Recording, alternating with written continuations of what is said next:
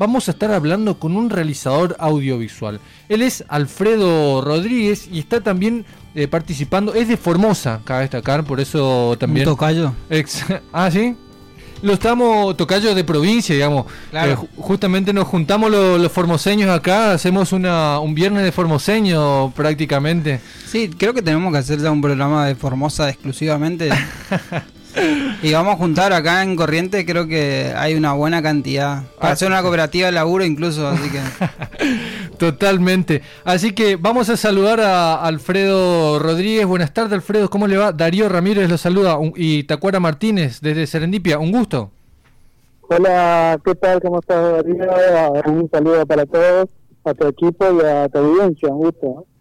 Eh, bueno, mencionarle esto como, como, eh, como decíamos anteriormente, un gusto poder estar en contacto con otro otro comprovinciano, ¿no? Sí, buenísimo. Yo quiero que me inviten para esas reuniones de formoseños. por ahí para cuando termine un poco la pandemia. No, por supuesto, por supuesto. Bueno, eh, no, eh, nos, gustaríamos, nos gustaría poder hablar acerca de, eh, primero que nada, comentarnos un poco eh, acerca de eh, si se puede saber un poco más acerca de Iru TV, este proyecto en Formosa audiovisual, bastante interesante. Yo tengo que decir que lo sigo en, las redes sociales y veo mucho las producciones que hacen. Muy lindo el trabajo. Eh, usted también es parte de Iru TV, ¿no? sí, sí, sí, sí, sí, sí, totalmente. Iru TV es la productora. Yo soy el director de la serie. La serie se llama No abras este mensaje. Es un proyecto ganador de de la Entidad Nacional de Comunicaciones, que tiene una línea de fomento, como INCA, digamos, en donde eh, fomentan la producción local de, televisión en este caso. ¿no? Bueno, nosotros con esta financiación eh, nos largamos a hacer una serie de 10 capítulos, de 10 minutos cada uno, sobre temática del terror. y, y específicamente nos interesó mucho eh, los creepypastas. Los creepypastas son como mitos urbanos, sería de mi época, pero surgidos en Internet. ¿no? Entonces, este, estos temas, estos personajes, eh, eh, son, son muy consumidos por los centennials, serían, ¿no? Los millennials, la, gente más jovencita que se crió y mamó Internet siempre. Bueno, hay toda una cultura detrás de estas historias a nivel mundial eh, que interesan mucho. Entonces dijimos, eh, investigamos un poco y no hay, eh, no hay demasiadas versiones en live action. ¿Qué es eso? Eh, determinados personajes que surgen del, mito de Internet o del anime o de las historietas que no tienen un correlato de, digamos, de seres humanos, de actores reales. Entonces nuestra idea fue eh, hacer una serie con las temáticas más conocidas, las más viralizadas en el mundo, pero con una con, una versión eh, argentina y en particular de Formosa, ¿no? Así que tenemos eh, distintos personajes muy conocidos, eh, pero en, en, historias que ocurren en acá en Formosa, en nuestro, nuestro país, ¿no? Esta serie, no abras este mensaje, cuenta con 10 capítulos en donde cada uno trata un tema diferente, ¿no? Exactamente, cada uno es autoconclusivo, son comunitarios, eh, unidos por la temática, por la estética, por la estructura narrativa, cosas así, pero cada uno eh, toca un tema en particular y lo desarrollamos en una versión nuestra, ¿no? La mayoría de, de las historias eh, tratamos de contar el mito, ¿no? ¿Sí? es lo que más se conoce de eso, nada más que en una versión con actores de reales, ¿no? Eh, más allá de que hay efectos especiales, la idea es ver eh, a determinados personajes en carne y hueso, ¿no? Y esto la, la, la, la, audiencia adolescente conoce mucho, ¿no? Claro. Tenemos, tenemos qué sé yo, a un Slenderman, a un Jeff the Killer, a un eh, Baby Blue, a un Momo, no sé si te acordabas, que fue como un mito en WhatsApp, que te forzaba a hacer determinados retos, eh, con amenazas de que te podía matar y cosas así, ¿no? Ahí sí quería decir que me, me, parece uno de los, de los también muy, muy interesante, capaz que porque es el que más eh, seguí yo en, en, la en, en, las redes, eh, acerca de este desafío de, de, de Momo, de querer mandar un mensaje a un desconocido y que esto te te, vaya haciendo, llevando a hacer cosas. La verdad que es una temática que puede, mete terror, mete miedo, le digo. Sí, no, tiene esta característica interesante en nuestra serie, de que todo tiene que ver con Internet y con su cultura de consumo de Internet, ¿no? O sea, eh, imagínate que lo, lo, más nuevito, por ejemplo, es Slenderman. Pero se entiende su consumo porque, yo te digo, son chicos de entre 8 y 12 años que han consumido, entonces ellos hasta creen en, en, en, la verosimilitud de este personaje, ¿no? Un personaje sin cara, de traje con tentáculos, eh, es posible en la mente de estos chicos, ¿no? Y para el resto de nosotros, los más grandes, digamos, son historias de terror interesantes, ¿no? Como para consumirlas.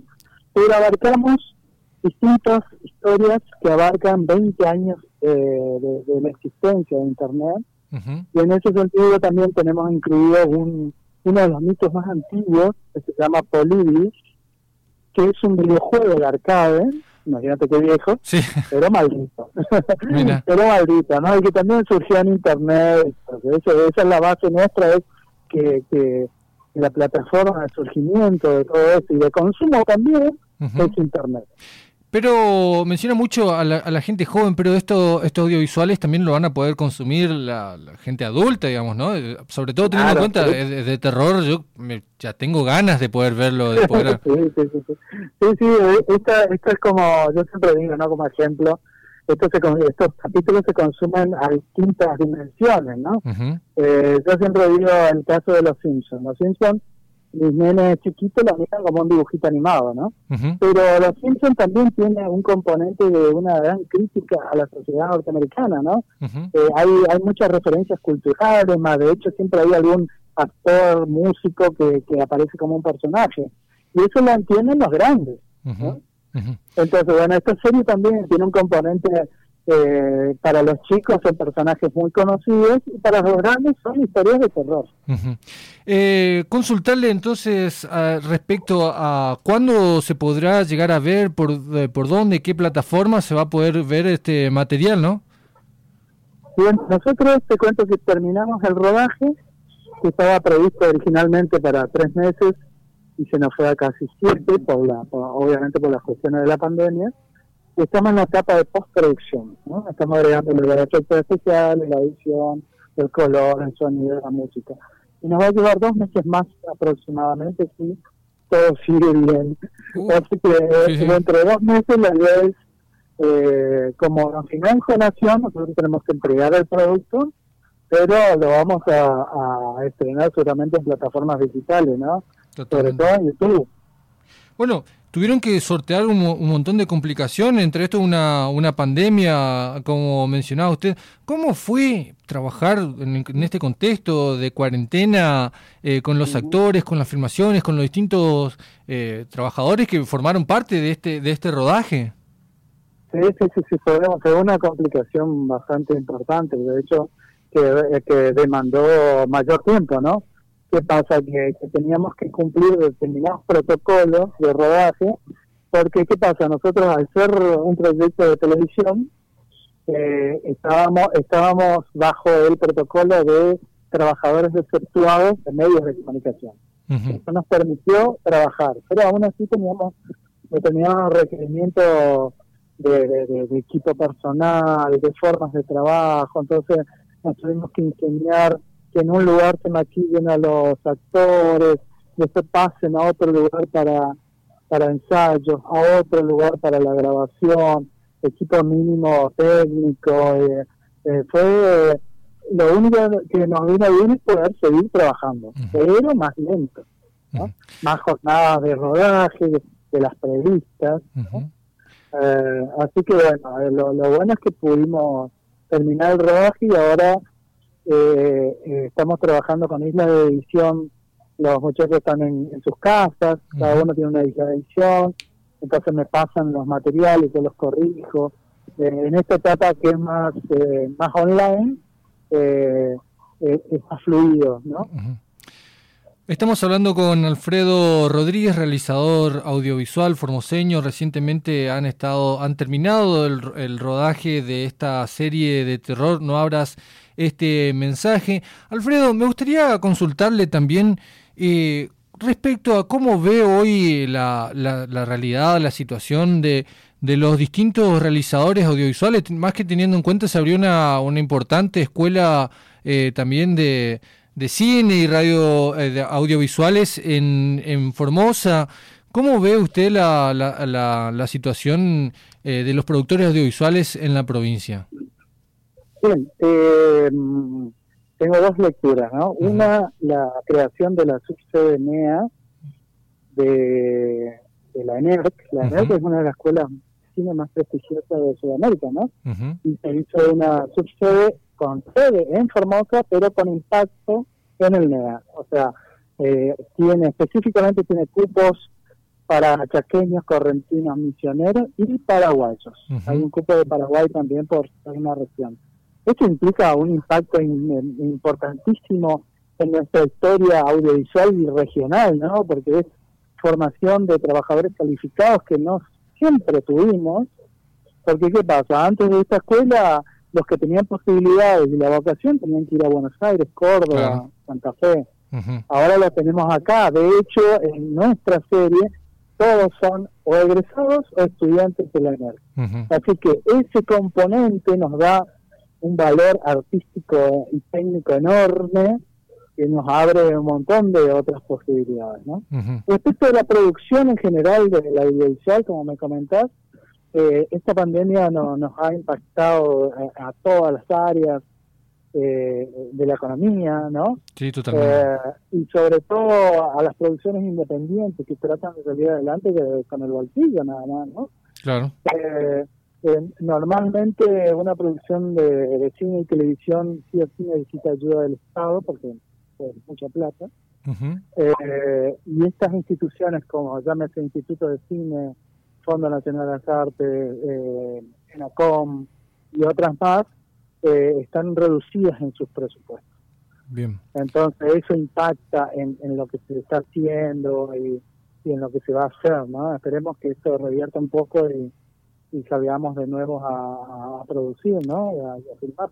Totalmente de acuerdo con, con sus palabras. Esperemos que pronto podamos de alguna manera volver, si se puede, si se quiere, a como estábamos antes.